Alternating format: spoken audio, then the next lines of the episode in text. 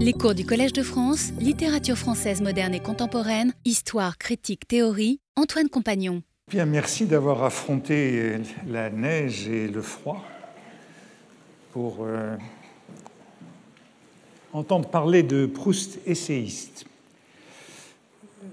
La semaine dernière, j'ai donc euh, examiné l'usage que Proust faisait de ce mot hein, lorsqu'il parlait de l'essai de Taine en mille fois moins bien pour désigner son projet de contre Sainte-Beuve, ou bien qu'il évoquait encore euh, l'essai de Taine et l'article de Bourget.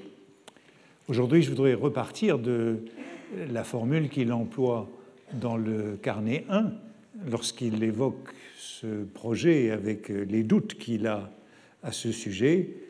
Faut-il en faire un roman, une étude philosophique Suis-je romancier? C'est donc au mot étude philosophique et surtout étude que je voudrais euh, consacrer euh, le cours d'aujourd'hui. Le mot étude est le mot rival du mot essai, et en vérité, il est même beaucoup plus utilisé par Proust pour désigner le travail intellectuel, disons. Il est bien plus courant dans la recherche et il reçoit des acceptions très variées. Proust, essayiste, d'une certaine façon, c'est ce Proust qui fait des études, peut-être que ce qu'on dirait aujourd'hui, ce sont des recherches. Premier exemple de ce sens, euh, c'est Odette qu'il utilise pour désigner les travaux de Swann, dans Un amour de Swann. Et vous, avait-elle dit, vous ne viendriez pas une fois chez moi prendre le thé? Il avait allégué des travaux en train, une étude, en réalité abandonnée depuis des années sur Vermeer de Delft. Je comprends que je ne peux rien faire, moi, chétive, à côté de grands savants comme vous autres. Lui avait-elle répondu Je serai comme la grenouille devant l'aréopage. Et pourtant, j'aimerais tant m'instruire, savoir, être initié. Comme cela doit être amusant de bouquiner, de fourrer son nez dans de vieux papiers. Quel rêve ce serait d'être mêlé à vos travaux. Étude, c'est donc le mot habituel dans la recherche du temps perdu, et il est très souvent lié au, vieux papier, à la bouquinaille. C'est un mot euh, d'érudit, euh, d'antiquaire, donc assez poussiéreux, et il est immanquablement associé au travail. Dans cette euh, citation, vous voyez les, travaux en train, une étude, les deux termes sont indissociables, ils sont quasi euh, synonymes. Et puis euh, l'allusion aux, grands savants comme vous autres. Études, travaux. Quand Proust se met à lire Raskin en décembre 1899, il écrit à Marie Nordlinger, avec qui il collabora par la suite, Depuis une quinzaine de jours, je m'occupe à un petit travail, absolument différent de ce que je fais généralement à propos de Raskin et de certaines cathédrales. Donc lui aussi fait un petit travail, et sans doute que le mot petit ici, l'adjectif petit, atténue le côté euh, académique ou poussiéreux du travail. Euh, mais c'est le mot qu'il reprend dans la lettre suivante, à la même, en janvier 1900, entre-temps, Raskin est mort et son projet a pris une inflexion puisqu'il deviendra un article nécrologique. J'aurais aimé, il y a un mois, vous demander des conseils à propos de travaux sur lui. C'est ainsi qu'il désigne donc couramment son, euh, son, entreprise et il poursuit, c'est dans la même lettre, quelques lignes plus bas. Euh, mes pauvres traductions resteront impubliées, mais dans des études que je fais sur lui, euh, j'en citerai de larges fragments. On a donc, une, comme je disais, une équivalence entre travaux et études. Le mois d'après, il lui écrit Tous mes travaux sont finis. En vérité, ils ne sont pas terminés, mais bien entendu, c'est le premier article qu'il publie dans la Chronique des Arts et de la curiosité, sa première intervention sur euh, Raskin. Travaux, études. On retrouve euh, cela dans beaucoup des interventions euh, d'Odette, hein, dans Un amour de Swann. Certains jours, pourtant, mais rares, elle venait chez lui dans l'après-midi interrompre sa rêverie où cette étude sur Vermeer, à laquelle il s'était remis dernièrement, et euh, un peu plus bas, dans le même passage, elle arrangeait ses fleurs, elle buvait une tasse de thé, elle s'inquiétait des travaux de Swann. Hein, travaux, études, rimes constamment euh, sous la plume de Proust. Et puis euh, ce passage où Swann démontre son érudition à propos de Vermeer. Maintenant, il s'était remis à son étude sur Vermeer il aurait eu besoin de retourner au moins quelques jours à La Haye, à Dresde, à Brunswick. Il était persuadé qu'une toilette de Diane qui avait été achetée par le Moritz Heuss à la vente Neville Goldschmidt, comme un Nicolas Mess, était en réalité de Vermeer. On voit que c'est donc bien dans le style de cette Gazette des Beaux-Arts euh, dans laquelle Proust publiera son article sur Raskin en 1900. On est euh, dans euh, le genre des notes en bas de page. Et Proust est bien informé, puisque lors de cette vente, euh, Neville Goldschmidt, en mai 1876, le musée royal de La Haye a acheté ce tableau comme un Nicolas Mess, alors qu'il a été par la suite attribué à Vermeer. Proust est au courant. Hein. Le tableau euh, et l'hypothèse de l'attribution à Vermeer vient assez vite après l'acquisition du tableau, et c'est un tableau que Proust a vu lorsqu'il s'est rendu à La Haye et en Hollande à l'automne de 1902 avec Bertrand de Fénelon. Hein. Il était exposé, c'est là aussi qu'il a vu euh, euh, la, vue de Delft de Vermeer. Swann dissimule euh, en vérité, a besoin de dissimuler dans, ce, dans cette euh, activité, dans ces travaux d'érudition et de savant, euh, l'esprit. il y a bien un conflit qui est marqué par la troisième citation que vous avez là, toujours dans un, amour de Swann. Elle se plaignait, pardon, c'est déjà dans Les jeunes filles, elle se plaignait, elle est déjà Madame Swann, elle se plaignait quand Swann faisait métier d'écrivain, quand il publiait des études, on ne reconnaît que quand Swann faisait métier d'écrivain, quand il publiait des études, on ne reconnut pas ces traits-là, l'esprit, hein, le tact, autant que dans ses lettres ou dans sa conversation où ils abondaient. Hein. Il y a donc un conflit entre les études, les travaux et la conversation mondaine dans laquelle on peut faire preuve d'esprit, de, verve, de tact. C'est un mot qui reviendra souvent, euh, notamment dans les discussions avec euh, ou contre Sainte-Beuve. Alors, ce qui est intéressant dans cette formulation, c'est sans doute l'expression faire métier. Hein. Faire euh, métier, c'est en français tirer un profit euh, malhonnête, immoral de quelque chose. Hein. On fait métier de sa beauté, on fait métier de son corps, on fait métier euh, de voler. Hein. Euh, dans faire métier, il y a quelque chose de, dégradant, hein, de bas, de louche, de déshonorant. Donc à la publication est lié un élément de, vulgarité pour euh, l'honnête homme qu'est Swann. Et c'est ça que remarque euh, Odette. Et il y a là euh, un débat très important sur le fait que l'esprit manifeste dans la conversation, de la correspondance, ne se retrouve pas dans les études, les travaux et les articles. Et ça, c'est une question qui intéresse profondément Proust, qui le concerne au départ de l'essai ou du roman que celle du rapport de la littérature et de la conversation. Comment retrouver dans la littérature l'esprit de la conversation? Et n'oublions pas ici que l'un des griefs principaux que Proust a contre Sainte-Beuve, c'est de confondre la littérature et la conversation, de n'avoir jamais réussi à séparer la littérature de la conversation, de faire de la critique de salon dans ses causeries.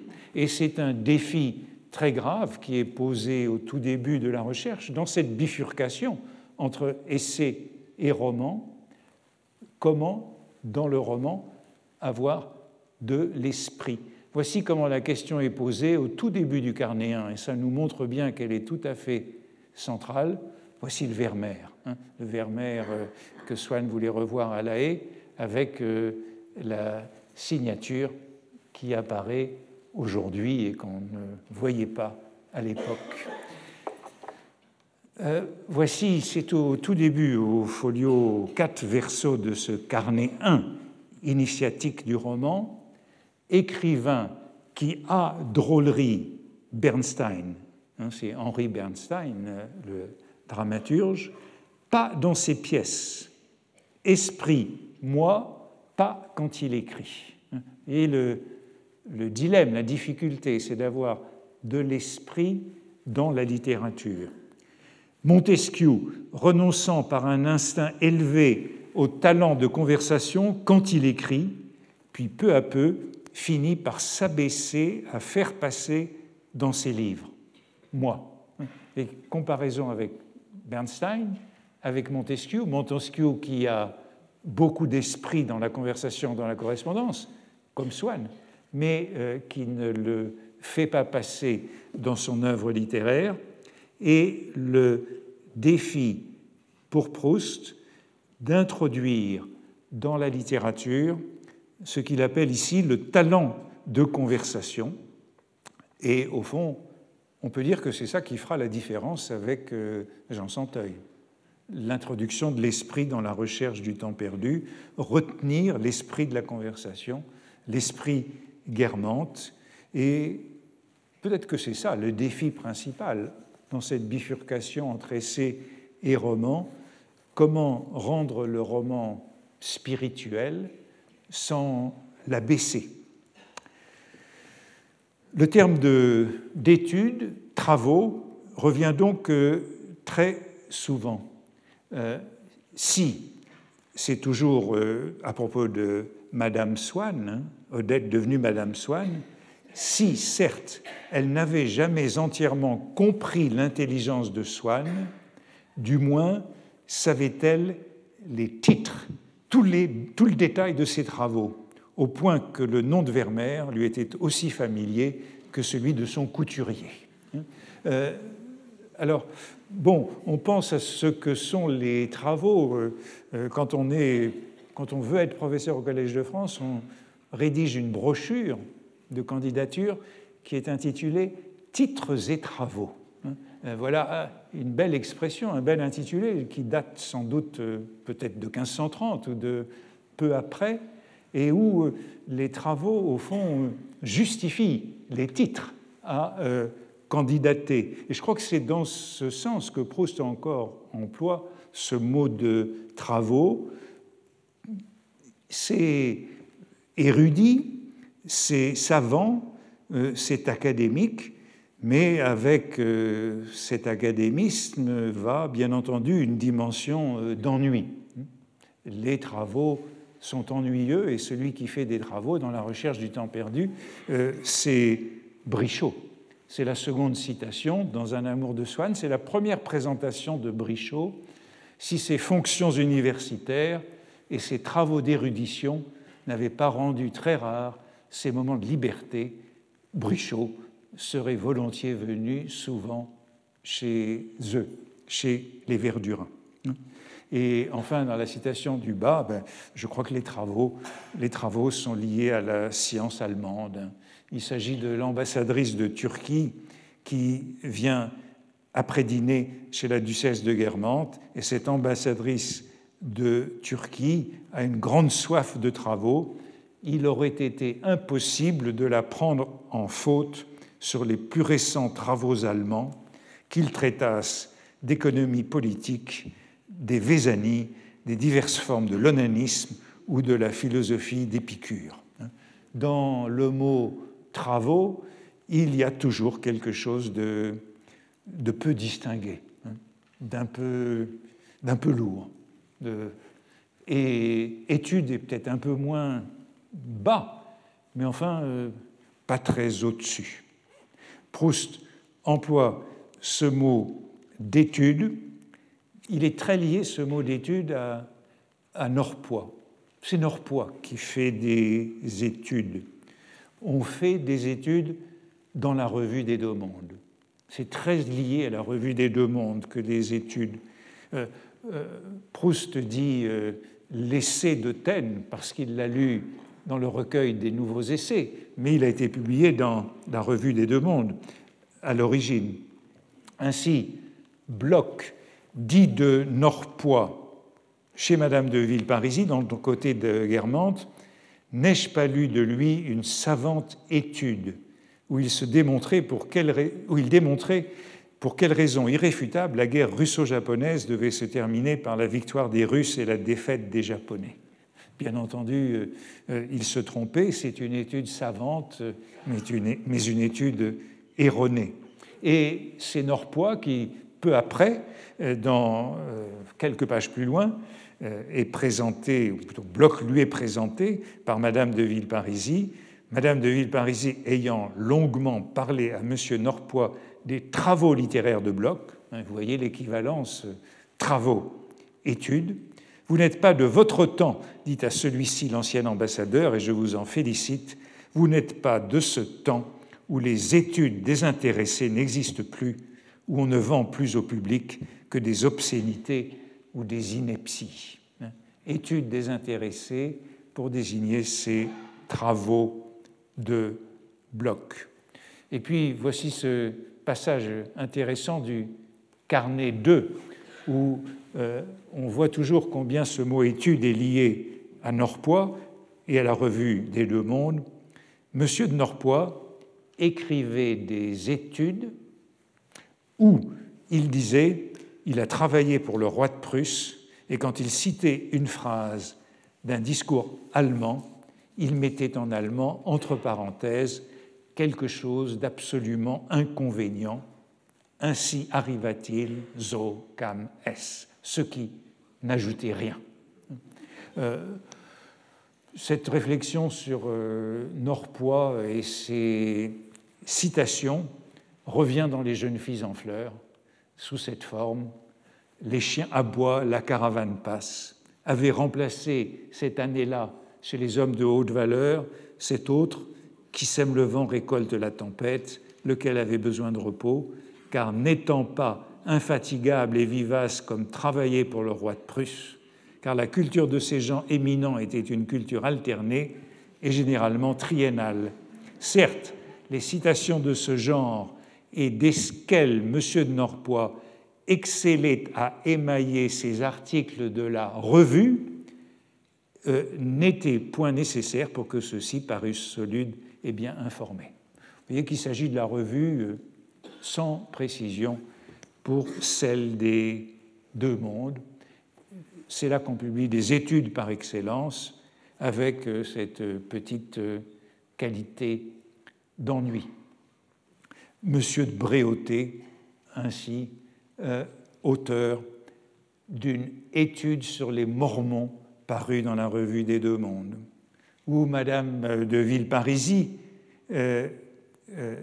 à propos de qui? Brichot euh, expose Je ne sais de reçu par elle que notre ami Thureau d'Angin, qui avait avec elle d'anciennes relations de famille, et aussi Gaston Boissier, qu'elle a désiré connaître à la suite d'une étude qui l'intéressait tout particulièrement. Hein. Pas de détails ici, mais voilà deux savants euh, très académiques et euh, académiciens. Hein. Le premier, Thureau d'Angin, qui était euh, historien de la monarchie de Juillet, et le second, Gaston Boissier, bah, qui était le suppléant de Sainte-Beuve euh, au Collège de France en poésie latine, et puis son successeur est le secrétaire perpétuel de l'Académie française. Enfin, la citation du duc de Guermantes sur Swann, numismate, à la fin de, euh, du côté de Guermantes. C'est l'histoire de la grande enveloppe avec les photographies. Comme Swann doit venir tout à l'heure lui apporter les épreuves de son étude sur les monnaies de l'ordre de Malte, ce qui est pis, et ce qui est pis, une photographie immense où il a fait reproduire les deux faces de ces monnaies, Oriane a préféré s'habiller d'abord pour pouvoir rester avec lui jusqu'au moment d'aller dîner. Vous voyez que les études ont toujours à voir avec cette dimension ou antiquaire ou académique. Mais encore, elles peuvent être critiques. Euh, voici ce que dit Madame la duchesse de Guermantes dans une conversation avec, euh, euh, avec la princesse de Parme mais Zola n'est pas un réaliste, madame, c'est un poète, dit madame de Guermantes, s'inspirant des études critiques qu'elle avait lues dans ces dernières années et les adaptant à son génie personnel. Et devant l'étonnement de la princesse de Parme, elle précise de Zola, il a le fumier épique, c'est l'Homère de la vidange ce qui nous montre qu'elle a lu Barbé d'Aurevilly. Hein, cela vient de l'étude de, Zola par Barbé d'Aurevilly, donc elle a bien des lettres. Barbé d'Aurevilly qui traitait Zola d'Hercule souillé qui remue le fumier d'Augias et qui y ajoute Michel-Ange de la crotte. Donc c'est à Barbé d'Aurevilly qu'elle fait allusion lorsqu'elle cite euh, ce Zola, poète du fumier épique. Et puis elle dit au narrateur, tenez, je crois justement que Zola a écrit une étude sur Elstir. Et cette fois-ci, les, annotateurs pensent qu'il s'agit de l'étude de Zola sur Manet. Donc, référence à un certain nombre d'études critiques qui existent voyez que c'est un mot très ordinaire de Proust, ce mot étude, pour désigner tout ce qui relève euh, du travail euh, intellectuel. Dans Jean Santeuil, d'où vient la dernière citation qui est là, euh, c'est ainsi qu'il introduit, c'est un usage un peu différent, un chapitre explicitement balsacien. Le chapitre que nous allons écrire, dit-il, ne serait peut-être pas moins à sa place dans une étude psychologique sur les différentes variétés de l'ambitieux, dans une étude historique sur la société à la fin du XIXe siècle, que dans l'histoire plus modeste de Jean Santeuil. Et bon, c'est une question intéressante qui est introduite là sur les rapports du roman avec la psychologie et la sociologie, et cette phrase sert à introduire l'histoire d'Antoine Desroches, qui est qualifié de Rubempré et de Rastignac moderne. C'est donc bien un morceau balsacien qui est introduit avec cette référence à l'étude psychologique ou historique. Et cela nous rappelle évidemment que euh, dans le mot étude, utilisé si fréquemment par Proust, il y a aussi une référence à Balzac, puisque la comédie humaine était divisée en trois ensembles, hein, études de mœurs, études philosophiques, études analytiques. Donc lorsque Proust parle d'études psychologiques ou historiques, on songe immanquablement à ces études de mœurs ou à ces études philosophiques et analytiques de Balzac. Et Proust connaît les lettres euh, de Balzac à Madame Anska et à sa sœur, où sont développés euh, tous ces thèmes sur la division de la comédie humaine. Il y a encore d'autres sens du mot étude que Proust utilise et qui désigne toujours l'écriture, le travail intellectuel. C'est celui peut-être plus impressionniste des travaux préparatoires, les notes d'écrivain, les notes liées à l'observation mondaine, notamment, sont toujours désignés comme des études.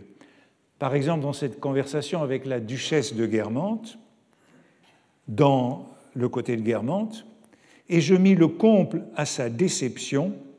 Je lui avouai que je n'allais pas chez Madame de Montmorency, comme elle croyait, pour prendre des notes et faire une étude, entre guillemets, donc c'est le vocabulaire de la duchesse. Madame de Guermantes ne se trompait du reste pas plus que les romanciers mondains qui analysent cruellement du dehors les actes d'un snob ou prétendu tel ne se placent jamais à l'intérieur de celui-ci. Et là aussi, on a un thème tout à fait essentiel de la recherche du temps perdu avec cette analyse du dehors, hein, de l'extérieur, de la mondanité, et euh, ceux qui analyseront évidemment euh, du côté du moi profond, du moi intérieur. Faire des études, prendre des notes, c'est ainsi que Proust dénonce donc un certain type de littérature réaliste. On retrouve ça justement à la toute conclusion du, euh, du temps retrouvé dans le bal de tête, où le narrateur tombe sur Odette, qui est désormais la maîtresse du duc de Guermantes, qui est toujours aussi ignorante de la nature de la création. Elle ignorait ce que c'était que le travail euh, lorsqu'elle était auprès de Swann, et à la fin du temps retrouvé, elle n'y comprend toujours rien. Cette réclusion où elle était tenue, Odette, elle me la voit avec franchise pour diverses raisons. La principale est qu'elle s'imaginait, bien que je n'eusse écrit que des articles ou publié que des études, que j'étais un auteur connu, ce qui lui faisait même naïvement dire, se rappelant le temps où j'allais avenue des Acacias pour la voir passer, et plus tard chez elle, ah, si j'avais pu deviner que ce serait un jour un grand écrivain. Où vous constatez que le narrateur aurait donc publié des études, donc dans des revues, puisqu'il associe traditionnellement l'étude à la revue, plutôt que des articles dans des journaux. Et vous observez également que le fait d'avoir publié des études ne fait pas de lui un écrivain. Odette se trompe en pensant qu'il est un écrivain, un auteur, parce qu'il a un auteur connu, un grand écrivain, parce qu'il a écrit des études. Selon l'esthétique qui est développée dans le temps retrouvé, il ne suffit pas d'avoir euh, fait des études, publié des études, pour être un écrivain le passage, le passage est intéressant aussi parce qu'il illustre la, confusion croissante à la fin de la recherche du temps perdu entre le, narrateur et l'auteur. À partir de la prisonnière, on rencontre assez régulièrement des indices de cette confusion entre l'auteur et le narrateur. Et ici, c'est le narrateur qui aurait publié des articles ou des études.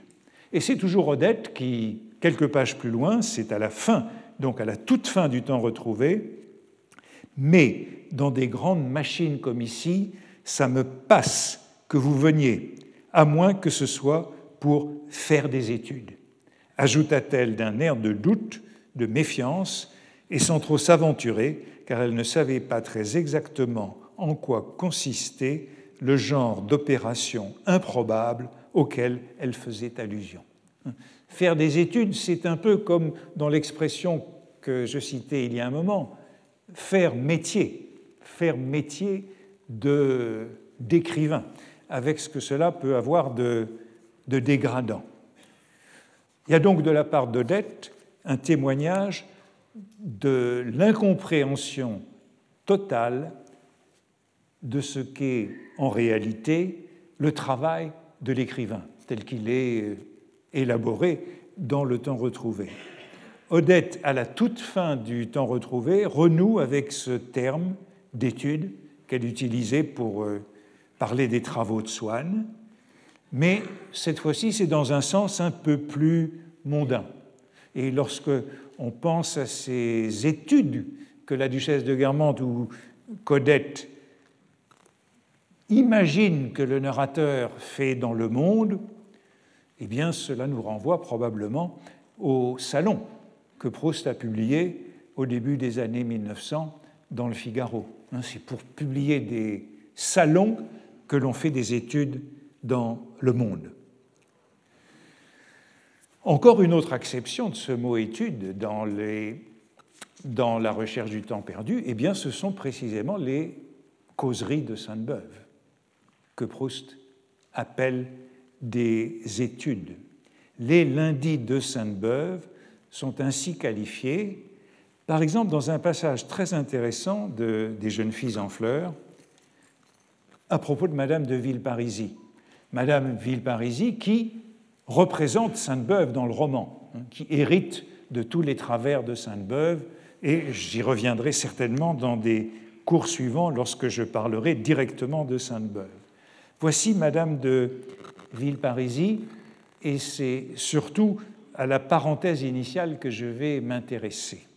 Mais, comme ces érudits qui émerveillent quand on les met sur la peinture égyptienne et les inscriptions étrusques, et qui parlent d'une façon si banale des œuvres modernes que nous nous demandons si nous n'avons pas surfait l'intérêt des sciences où ils sont versés, puisque n'y apparaît pas cette même médiocrité qu'ils ont pourtant dû y apporter aussi bien que dans leurs niaises études sur Manet et sur Baudelaire, Madame de Villeparisis, interrogée par moi sur Chateaubriand, sur Balzac, sur Victor Hugo, tous reçus jadis par ses parents et entrevus par elle-même, riait de mon admiration, racontait sur eux des traits piquants, comme elle venait de faire sur des grands seigneurs ou des hommes politiques, et jugeait sévèrement ces écrivains, précisément parce qu'ils avaient manqué de cette modestie, de cet effacement de soi, de cet art sobre qui sont contentes d'un seul trait juste et n'appuient pas. Donc dans la seconde partie de la phrase, il y a tout euh, cette manière qu'à Madame de Villeparisis de, comme Sainte-Beuve, juger supérieurs les hommes du monde aux grands écrivains. Mais c'est la première partie qui m'intéresse. Hein. Un égyptologue ou un étruscologue qui dirait par ailleurs des bêtises sur Manet ou sur Baudelaire. Bon, il n'y a pas besoin de chercher euh, un nom là derrière, mais la comparaison de Madame de Villeparisis à un érudit de ce genre euh, vend la mèche. Proust expose ici une sorte de raisonnement syllogistique. Hein. On admire les travaux des érudits, des historiens du passé. Or, euh, lorsqu'ils parlent des œuvres contemporaines, ils se montrent incapables. En conclusion, ils doivent être aussi incompétents dans leur spécialité lorsqu'ils parlent du passé. C'est un grief euh, très fréquent euh, contre les professeurs hein, euh, qui ne disent que des bêtises sur les œuvres contemporaines. Hein. Quand ils parlent de ce qu'on connaît, on les trouve nuls. Que vaut donc ce qu'ils disent de ce qu'on ne connaît pas hein. C'est ça le raisonnement que Proust est en train de faire, et c'est un raisonnement qu'il fera jouer constamment contre Sainte-Beuve puisque Sainte-Beuve dit des bêtises sur Baudelaire et sur Stendhal, euh, pourquoi lui faire confiance quand il parle de Port-Royal? Ou de la poésie du XVIe siècle Le malheur, évidemment, c'est que c'est une idée de Sainte-Beuve lui-même. Hein. Et euh, Jérôme Bastianelli nous disait la semaine dernière que Proust utilisait contre Raskin des arguments de Raskin. Proust utilise euh, très souvent contre Sainte-Beuve des arguments de Sainte-Beuve on trouve chez Sainte-Beuve euh, une critique de la critique biographique. Et puis, regardez la citation en bas que j'ai mis là. Moi, je vous disais que je lisais le Figaro du début du siècle, plutôt que celui du début, pardon, du 19e siècle, plutôt que celui d'aujourd'hui en ce moment. Et voici ce que je trouvais dans le Figaro de 1904, sous la plume de l'historien de l'art Louis Hortic. Sainte-Beuve dit quelque part à peu près ceci quand on voit la quantité de bévues que commettent les savants quand ils parlent de leur temps, on se demande avec effroi ce que peuvent, valoir leurs histoires du temps passé.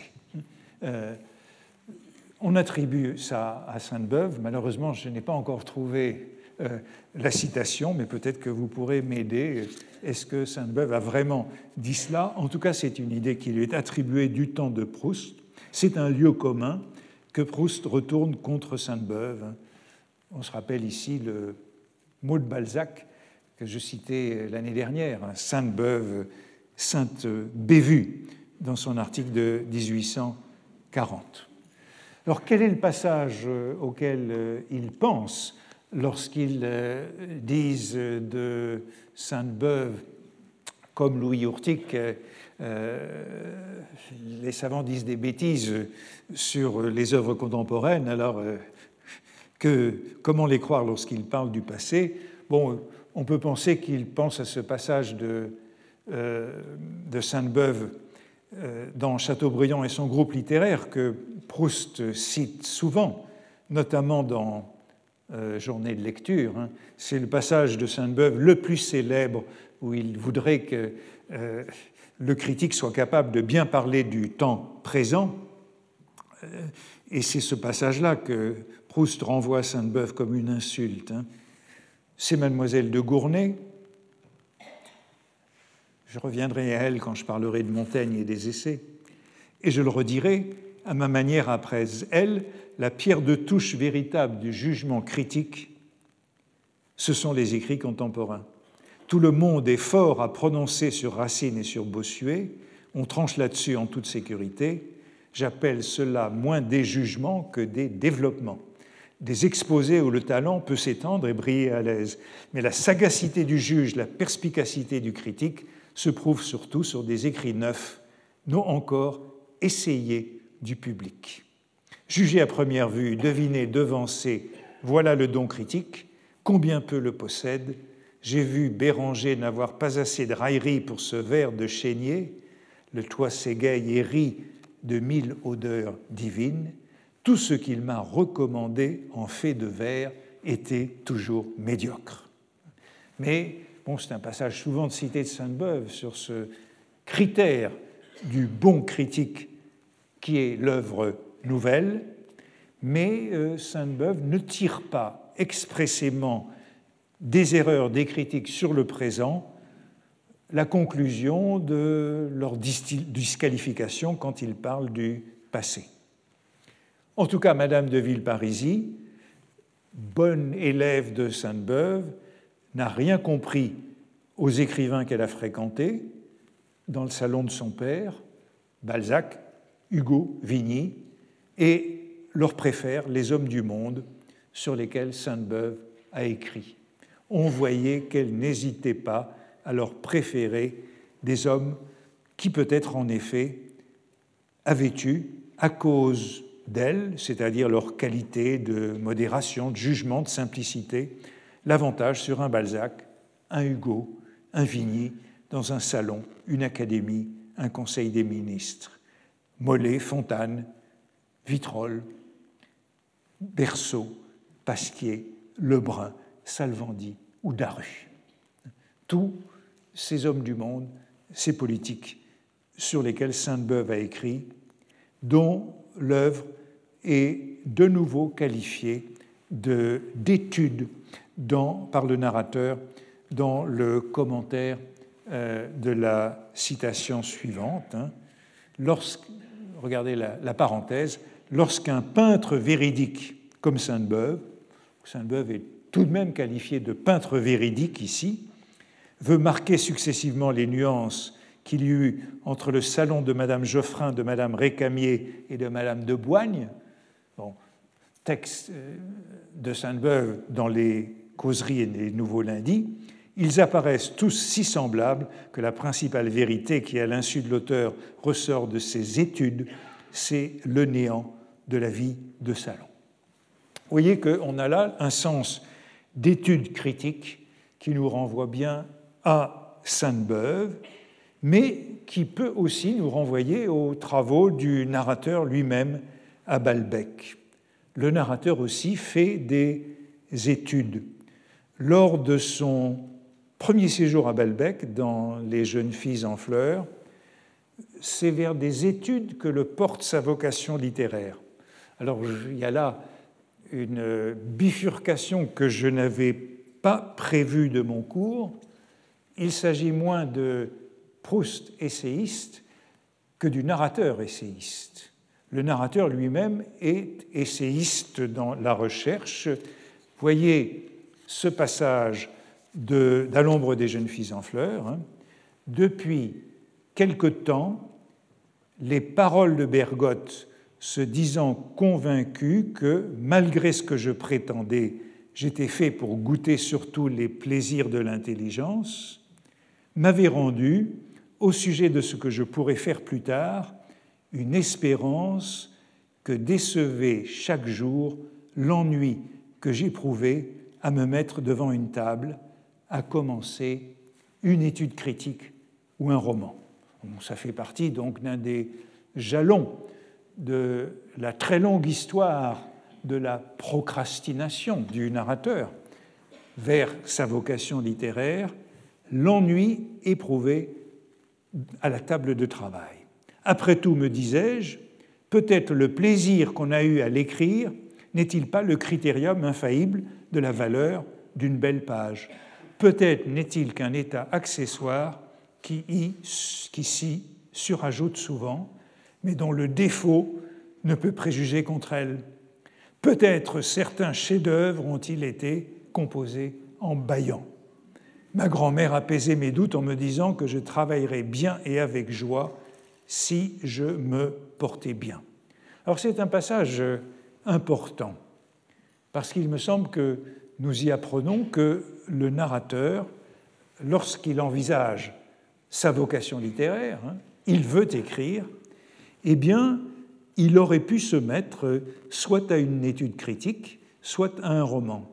L'alternative est clairement posée, elle est ouverte, elle est possible, et euh, on retrouve, me semble-t-il, ici l'hésitation du carnéen. Hein. Faut-il en faire un roman, une étude philosophique Suis-je romancier? Un peu plus loin, euh, toujours euh, dans Les jeunes filles en fleurs, voici ce fantasme du narrateur, amoureux de Gilberte. Gilberte pourrait devenir un jour l'humble servante, la commode et confortable collaboratrice qui, le soir, m'aidant dans mes travaux, collationnerait pour moi des brochures. Voilà ce rêve académique ou érudit du narrateur à ce moment-là, transformer Gilberte en, en employé de copie, en amanuensis.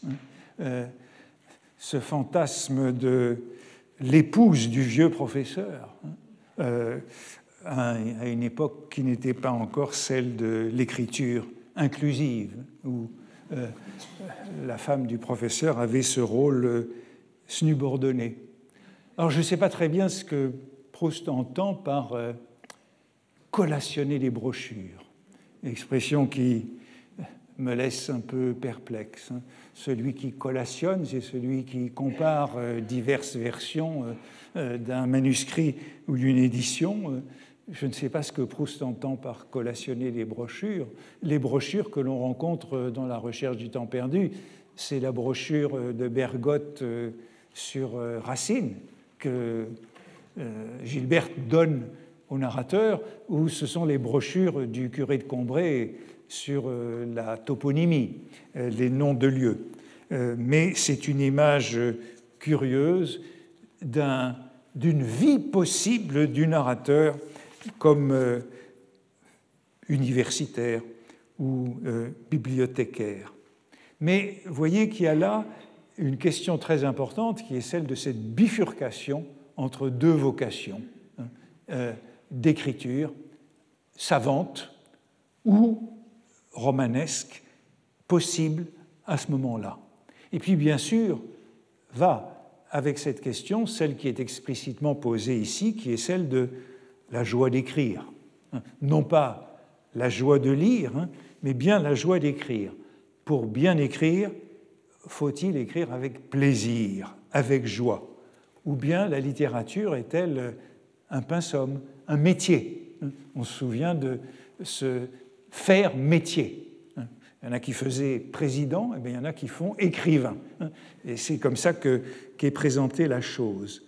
Euh, vous vous souvenez que dans la première expérience d'écriture du, narrateur, du héros de la recherche du temps perdu, à la fin de Combray, ben, c'est cette page des clochers de Martinville dans la voiture du docteur Percepied c'est une expérience exaltante, c'est une expérience joyeuse. Le narrateur, après avoir écrit sa page, dit Je me trouvais si heureux que, comme si j'avais été moi-même une poule, et si je venais de pondre un œuf, je me mis à chanter à tue-tête. Hein. Donc la première expérience, l'expérience inaugurale et initiatique de l'écriture, c'est une expérience de joie. Parfois, on a rapproché cette expérience de joie d'une page du roman de Taine, Étienne Méran. Il y a beaucoup de Taine dans toute cette réflexion euh, sur l'essai. Euh, et Étienne Méran, c'est un livre sur la vocation intellectuelle également. Au moment où le héros, Étienne Méran, découvre qu'il est un intellectuel, c'est-à-dire qu'il a des idées, il exulte de joie et son ami lui dit Cocorico, tu as l'air d'une poule qui vient de faire un œuf. Donc la, joie de l'enthousiasme de l'idée ou de l'écriture est euh, liée à cette expérience euh, de la poule. La joie, faut-il de la joie pour être écrivain? La joie est-elle le critère de la réussite littéraire. Lorsque Proust euh, envisage cette question, eh bien, euh, je crois qu'il faut songer à Faguet, dont j'ai parlé la semaine dernière, parce que c'est à Faguet que Proust ou Brichot empruntent euh, ce qu'il dit de Balzac. J'évoquais Faguet la semaine dernière à propos de ce Phébus, de ce Galimatia, de ce euh, Balzac qui est, euh, comment dire, décrit par Brichot après Faguet de cette manière Eh bien, c'est à une page précisément où Faguet parle de la joie ou de l'absence de joie de l'écriture. Et euh, voici ce qu'il écrit c'est à propos de Balzac, mais c'est une comparaison avec Gautier. Voici Faguet dans son bureau par Dornac, dans son cabinet de travail. Le premier volume de Fracas est d'un pittoresque ravissant. Le second n'est plus qu'un roman de cap et d'épée très vulgaire, analogue mais inférieur aux Belles Roses d'Amédée Achard, où l'on sent que l'auteur s'ennuie ouvrage dont le commencement est écrit pour des artistes et la fin pour des écoliers. Ce sont des pages que Proust connaît bien. C'est un article qu'il connaît bien et il les commente dans le Contre Sainte-Beuve. Quand je vois M. Faguet dire, c'est dans le cahier 4, quand je vois M. Faguet dire dans ses essais de critique, essais de critique, dans ses essais de critique. Voyez encore comment Proust appelle le livre de Faguet, qui en vérité s'appelle Études littéraires. Ça nous montre bien l'équivalence des deux expressions. Hein. Essai de critique, études littéraires. Dit dans ses essais de critique euh, que le premier volume du Capitaine Fracasse est admirable et que le second est insipide, que dans le Père Goriot, tout ce qui se rapporte à Goriot est de premier ordre et tout ce qui se rapporte à Rastignac du dernier, je suis. Proust reviendra sur cette idée euh, assez souvent, qu'on ne peut pas diviser dans un livre ce qui est bon et c'est mauvais. Ou bien c'est tout bon, ou bien c'est tout mauvais. Je suis aussi étonné si j'entendais dire que les environs de Combray étaient laids du côté de mes églises, mais beaux du côté de Guermantes. Quand M. Faguet continue en disant que les amateurs ne lisent pas le Capitaine Fracasse au-delà du premier volume, je ne peux que plaindre les amateurs, moi qui ai tant aimé le second. Mais quand il ajoute que le premier volume a été écrit pour les amateurs et que le second pour les écoliers, ma pitié pour les amateurs se change en mépris pour moi-même, car je découvre combien je suis resté écolier. Et quand il assure que c'est avec le plus profond ennui que Gauthier a écrit ce second volume, je suis bien étonné que cela ait jamais pu être si ennuyeux d'écrire une chose qui fut plus tard si amusante à lire. Hein. Euh, ça nous renvoie évidemment euh, à tout ce qu'il y a de comique dans l'œuvre de Proust et à la conclusion que Proust a dû l'écrire en riant, puisqu'il ne peut admettre que cette écriture en riant chez Gautier. Euh, vous voyez bon, que Proust a transformé le titre et vous constatez donc bien qu'il y a une quasi-synonymie entre ces intitulés Études littéraires et ces deux critiques, et c'est cela que croise le narrateur lorsqu'il imagine de se mettre lui-même à donc une étude critique ou un roman, puisque les deux étaient possibles. Il y a encore une occurrence dans la recherche du temps perdu où le narrateur désigne sous le nom d'étude ses propres travaux ou ses projets de travaux. Euh, c'est dans un moment encore très important du roman c'est après les intermittences du cœur, lorsque sa mère cherche à le consoler de son deuil, de la perte de sa grand-mère. Et elle lui dit ceci pour le réconforter. Elle aimait à me parler doucement du temps où ma grand-mère était plus jeune. Craignant que je ne me fisse des reproches sur les tristesses dont j'avais pu assombrir la fin de cette vie, elle revenait volontiers aux années où mes premières études avaient causé à ma grand-mère des satisfactions que jusqu'ici on m'avait toujours cachées. Nous reparlions de Combray. Ma mère me dit que là-bas, du moins je lisais, et qu'à Balbec, je devrais bien faire de même si je ne travaillais pas.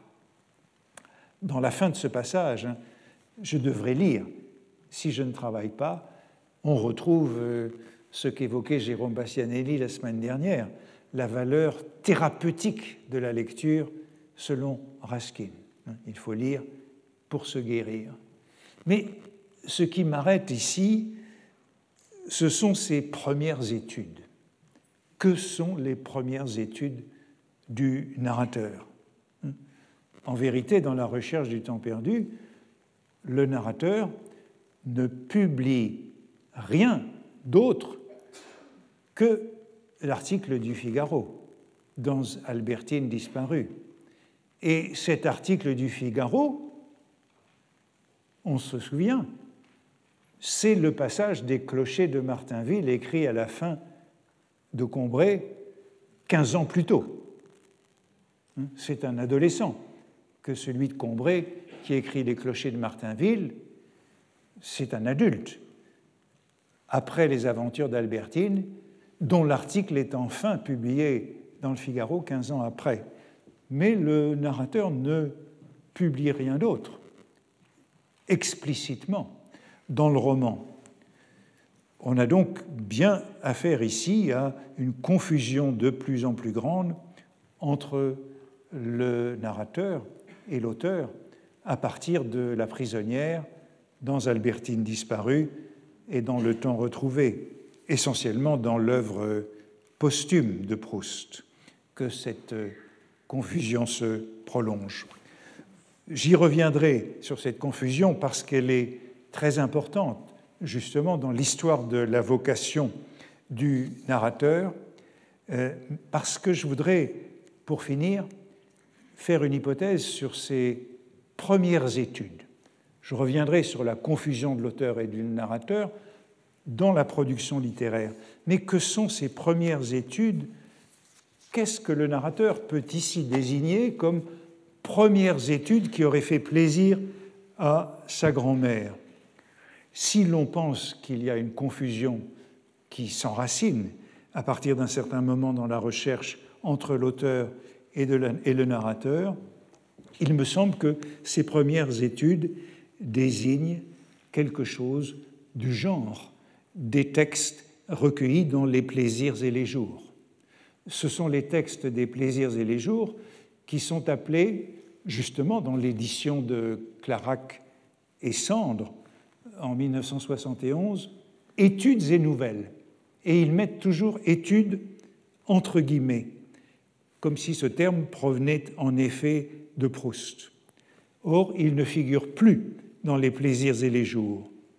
Pourtant, tous les textes qui sont rassemblés euh, dans les plaisirs et les jours et qui avaient d'abord été publiés dans le banquet en 1892 et dans la Revue Blanche en 1892 et 1893, portaient comme titre étude. Par exemple, celui-ci, étude. Tous les textes des plaisirs et les jours venant du banquet et de la revue blanche étaient sous-titrés étude et numérotés. Étude est donc employée ici par Proust pour désigner un genre, un genre assez proche du poème en prose. Mais on ne peut pas oublier que étude, c'est un terme qui est utilisé en musique. On connaît les études de Chopin, et puis les études de Debussy qui sont un peu plus tardives, et c'est un terme qui est aussi utilisé euh, en, peinture et en dessin. Monet, Degas composent des études, Elstir compose des études.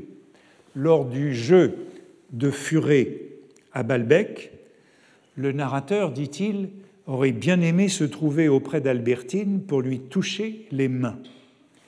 Mais il ajoute Non, que je n'eusse jamais vu de plus belles mains que les siennes. Même dans le groupe de ses amis, celle d'André, maigre et bien plus fine, avait comme une vie particulière, docile au commandement de la jeune fille, mais indépendante, et elle s'allongeait souvent devant elle comme de nobles lévriers avec des paresses, de longs rêves, de brusques étirements d'une phalange, à cause desquels Elstir avait fait plusieurs études de ses mains. Et dans l'une où l'on voyait André les chauffer, devant le feu, elles avaient sous l'éclairage la diaphanéité dorée de deux feuilles d'automne. Études d'Elstir pour lesquelles on peut songer, par exemple, à ces études de mains de Degas, c'est ce qui me semble le plus proche de cette idée, qui sont au musée d'Orsay. Vous voyez que Proust a appelé étude de nombreuses pièces qui sont recueillies dans Les plaisirs et les jours, et puis qui ont perdu ce titre dans euh, le volume en 1896. Et cela nous renvoie une fois de plus à cette sorte de superposition ou de confusion entre essai et étude. L'indication générique disparaît dans les plaisirs et les jours. Le terme étude, me semble-t-il, n'y figure plus nulle part. Et quel est le terme que nous trouvons dans la dédicace à mon ami Willet, If Voici cette dédicace, la fin de cette dédicace. Je vous donne ce livre. Vous êtes hélas le seul de mes amis dont je n'ai pas redouté les critiques. J'ai au moins la confiance que je n'ai, j'ai au moins la confiance que nulle part la liberté du ton ne vous y eût choqué. Je n'ai pas peint l'immoralité que chez des êtres d'une conscience. Je n'ai jamais peint, pardon, je n'ai jamais peint l'immoralité que chez des êtres d'une conscience délicate. Dans l'édition suivante des Plaisirs et les Jours, en 1924, il y a une coquille qui s'est perpétuée très longtemps, et à la place d'immoralité, on lit immortalité, ce qui est troublant puisque c'est une dédicace à un jeune mort.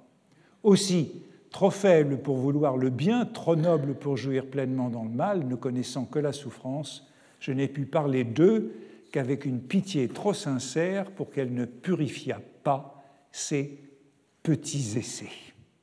Les études sont devenues des petits essais dans la dédicace, avec cet adjectif petit que nous avions vu déjà euh, pour les travaux, les petits travaux. Les petits travaux, c'est moins dégradant que les travaux. Les petits essais, les petits essais, eh bien, c'est plus distingué que des essais, assurément.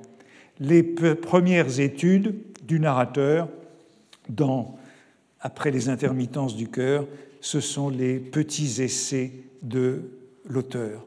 Il me semble que on peut ainsi retrouver cette, équivalence entre les essais et les études et euh, sans doute donner un sens au rêve que l'on trouve justement dans les intermittences du cœur, hein, lorsque le narrateur rêve de sa grand-mère, son père le rassure en lui disant Elle demande quelquefois ce que tu es devenu.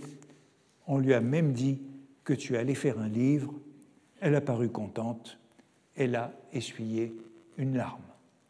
Livre de petits essais ou euh, études critiques ou romans, vous voyez que l'alternative reste ouverte à ce moment-là dans la recherche du temps perdu, et au fond, elle reste ouverte jusqu'au temps retrouvé. L'objet de cette vocation littéraire que recherche le narrateur de la recherche depuis la première page n'est pas défini jusque-là, étude critique ou roman, ainsi qu'on le trouve dans ce passage qui suit exactement les intermittences du cœur. Merci. Retrouvez tous les contenus du Collège de France sur www.colège-2-france.fr.